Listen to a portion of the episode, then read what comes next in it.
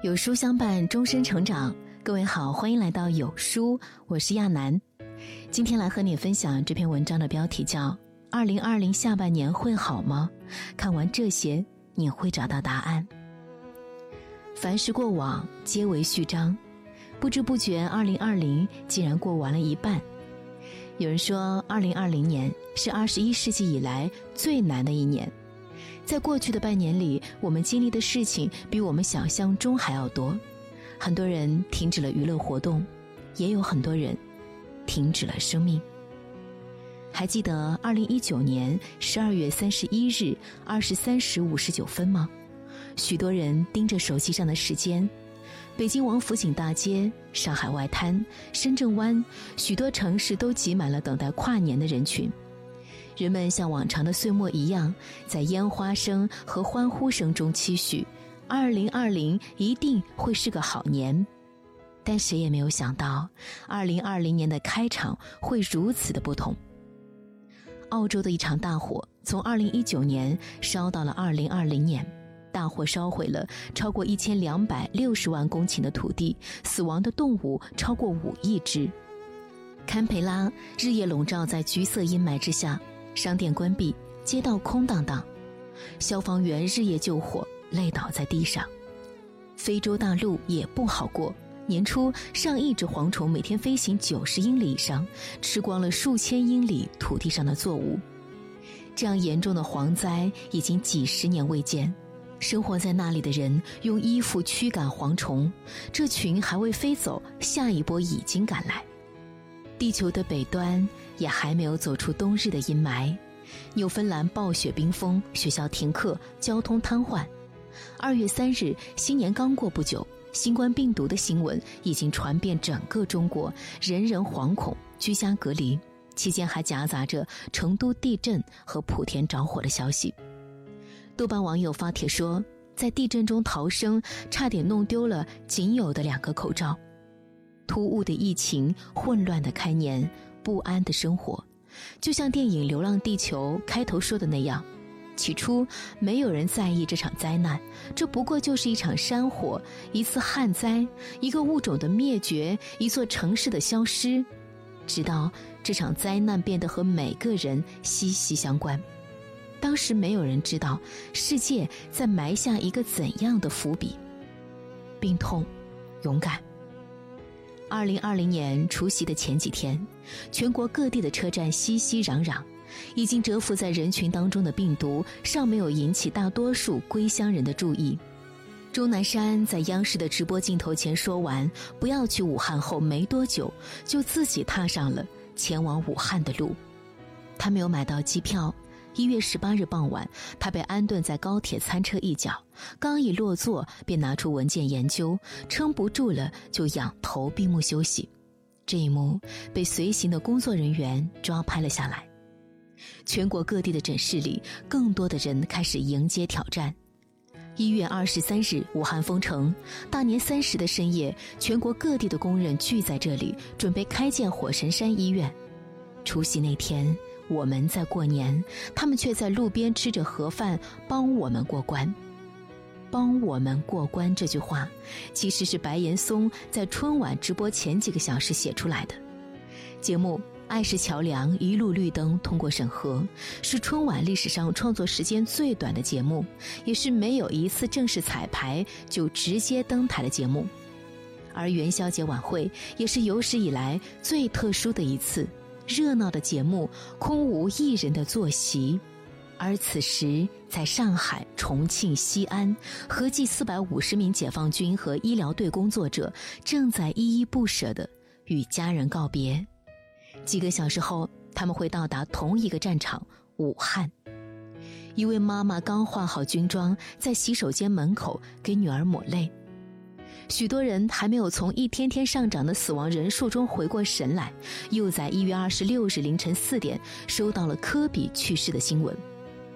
我没有见过凌晨四点钟的洛杉矶，却在凌晨四点钟收到了这则令人无法相信的消息：洛杉矶，无数人涌上街头纪念科比。在国内也传来疫情吹哨人李文亮殉职的噩耗。他用生命擎着真理之火炬。他才三十四岁。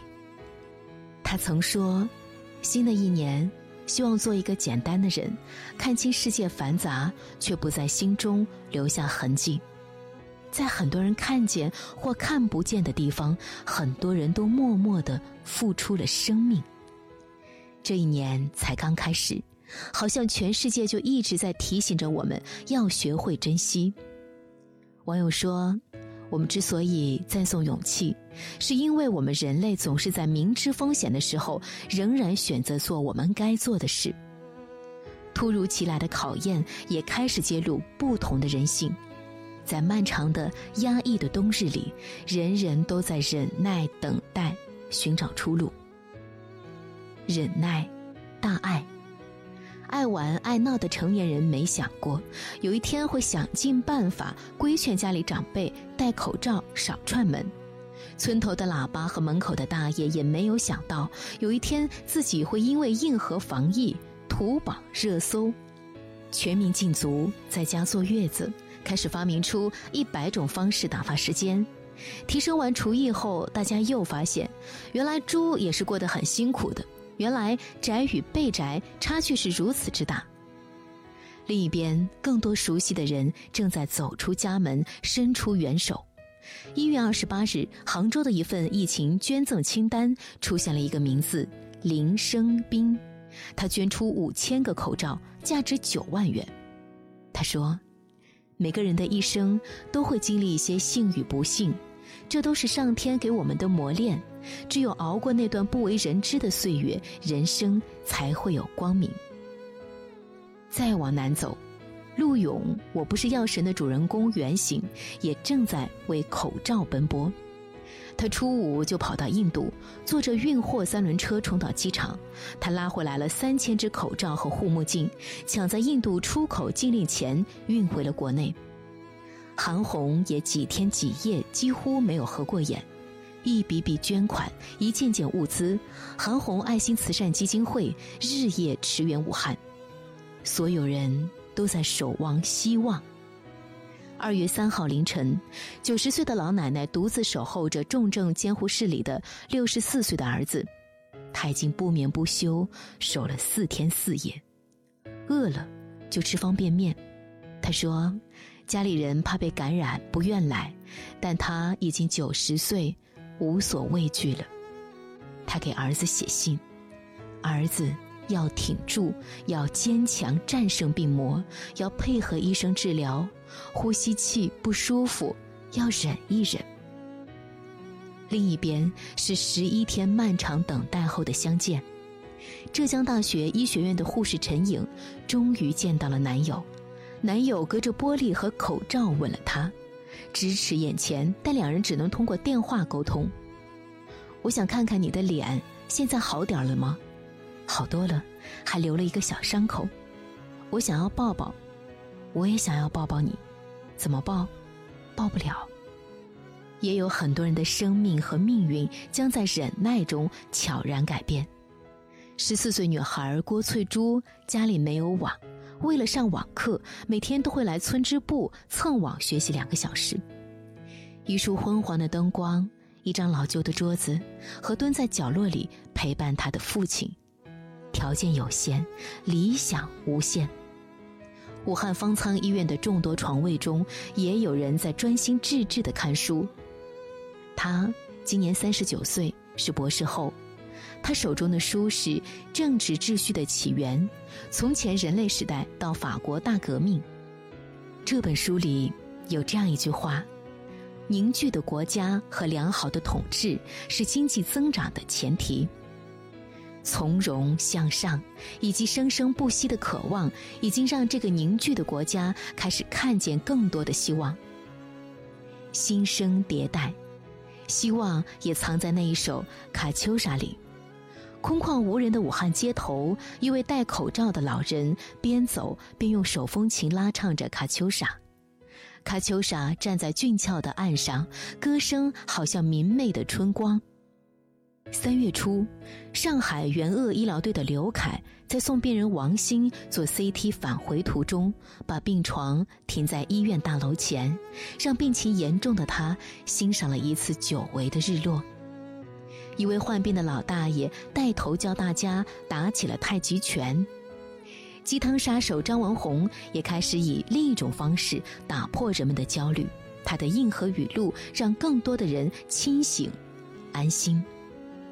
同为段子手的朱广权则坐上了央视新闻直播间，他成为六十二年来第一位在淘宝直播带货的央视主持人。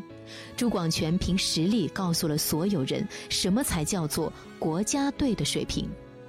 连线的另一端就是最懂女人的男人李佳琦。直播这个词成为这个春天里最热门的词语。李佳琦曾十五分钟卖掉一万五千支口红，一秒钟卖出八千套馥蕾诗果萃礼盒套装。时代更迭之下，他是风口上被千万人瞩目的人。马云则来到薇娅的直播间，嘱咐她好好卖。隔着屏幕，许多人还看到了令人振奋的一幕。三月八日，张伟丽在拉斯维加斯打满五个回合，赢下乔安娜，成功卫冕。她是 UFC 第一个中国冠军，甚至是第一个黄种人冠军。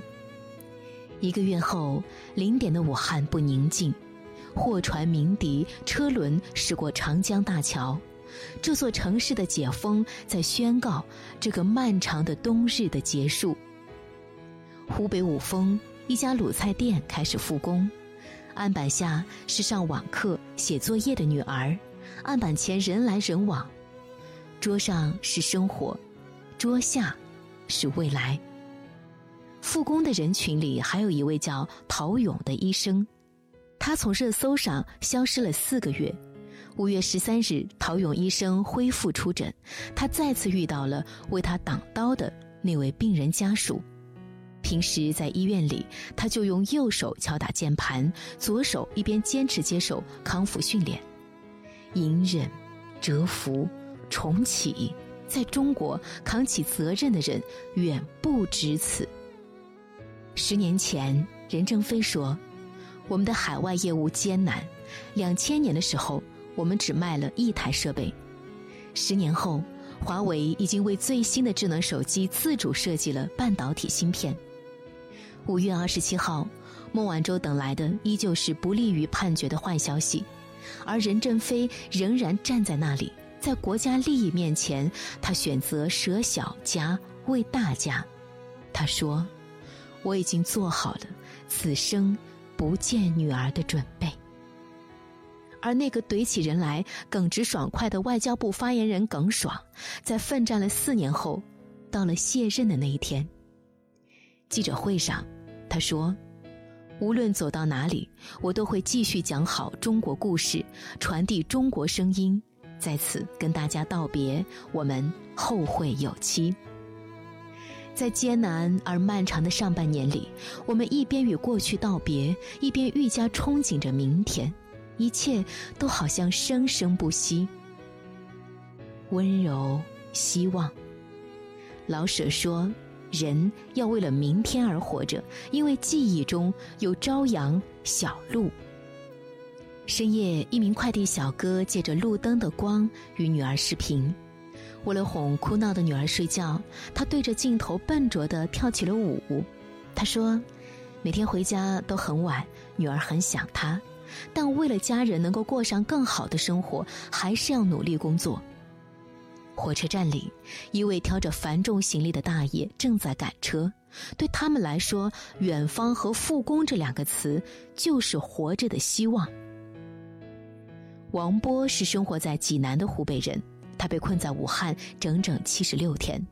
武汉解封，他终于回到了济南的家，却发现自己武汉车牌的车停了足足八十几天，积满灰尘的车窗上，有人写了这样一句话。祝您平安。六月十一日，北京传来新增本土病例的新闻，截止到目前，新增确诊人数已突破二百五十人。短短十天里，核酸检测就超三百万人，应查尽查，应检尽检，网友们都高呼：“这就是北京，相信北京，相信北京速度。”其实效率背后是汗水、忍耐和尽责。更让人泪目的是，有许许多多来自湖北的人都加入到了抗疫中来。一百五十名武汉康复者捐献了三万五千八百毫升的血，调往北京、吉林等地。我们在网上还看到这样一个图片，是新发地市场附近的超市老板，他提着一袋袋鸡蛋前往援助医护人员。他的防护服上写着：“我是湖北人，我为北京加油。”这样的国家怎么会没有希望呢？我想。正如作家童华所言，也许因为这个世界有白昼也有黑夜，有冬天也有春天，所以光明总是与黑暗交错，寒冷总是和温暖相随。前段时间，《人民日报》发布了一则英文视频，“This is China”，选择用英文来讲述，是因为我们想让全世界的人看见过去半年这个国家遭遇了什么，又做到了什么。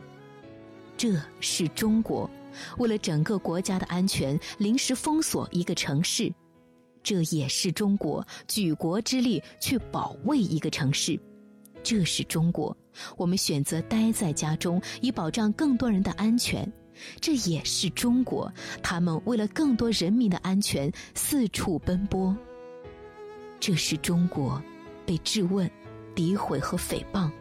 这也是中国传递善意、责任感和信心。这是中国遭受寒冬的打击，这也是中国在温暖的春天迎来重生。这就是中国千百年来中华民族历经苦难，但没有任何一次苦难能够打垮我们。以上就是我们的二零二零过去半年来的缩影。二零二零年很难吗？是的，但不是因为它是二零二零，而是因为每一年都有难的时候。二零零三年的非典，二零零八年的大地震，都让千万人哀痛。二零二零年会好吗？是的，不是因为它足够特别，而是因为每一年最终都会好起来。两千年，北京第一次获得了申奥资格。那一天公布的时候是深夜，举国无眠，全国都在为“北京”两个字而沸腾。二零零八年汶川地震并没有让这个国家变得颓靡。那一届奥运会上，我们以五十一枚金牌居金牌榜首，是奥运历史上首个登上金牌榜首的亚洲国家。朴树在《我去二零零零》里唱：“荒唐是吧？”悲伤，是吗？没有办法，那祝咱们都小康吧。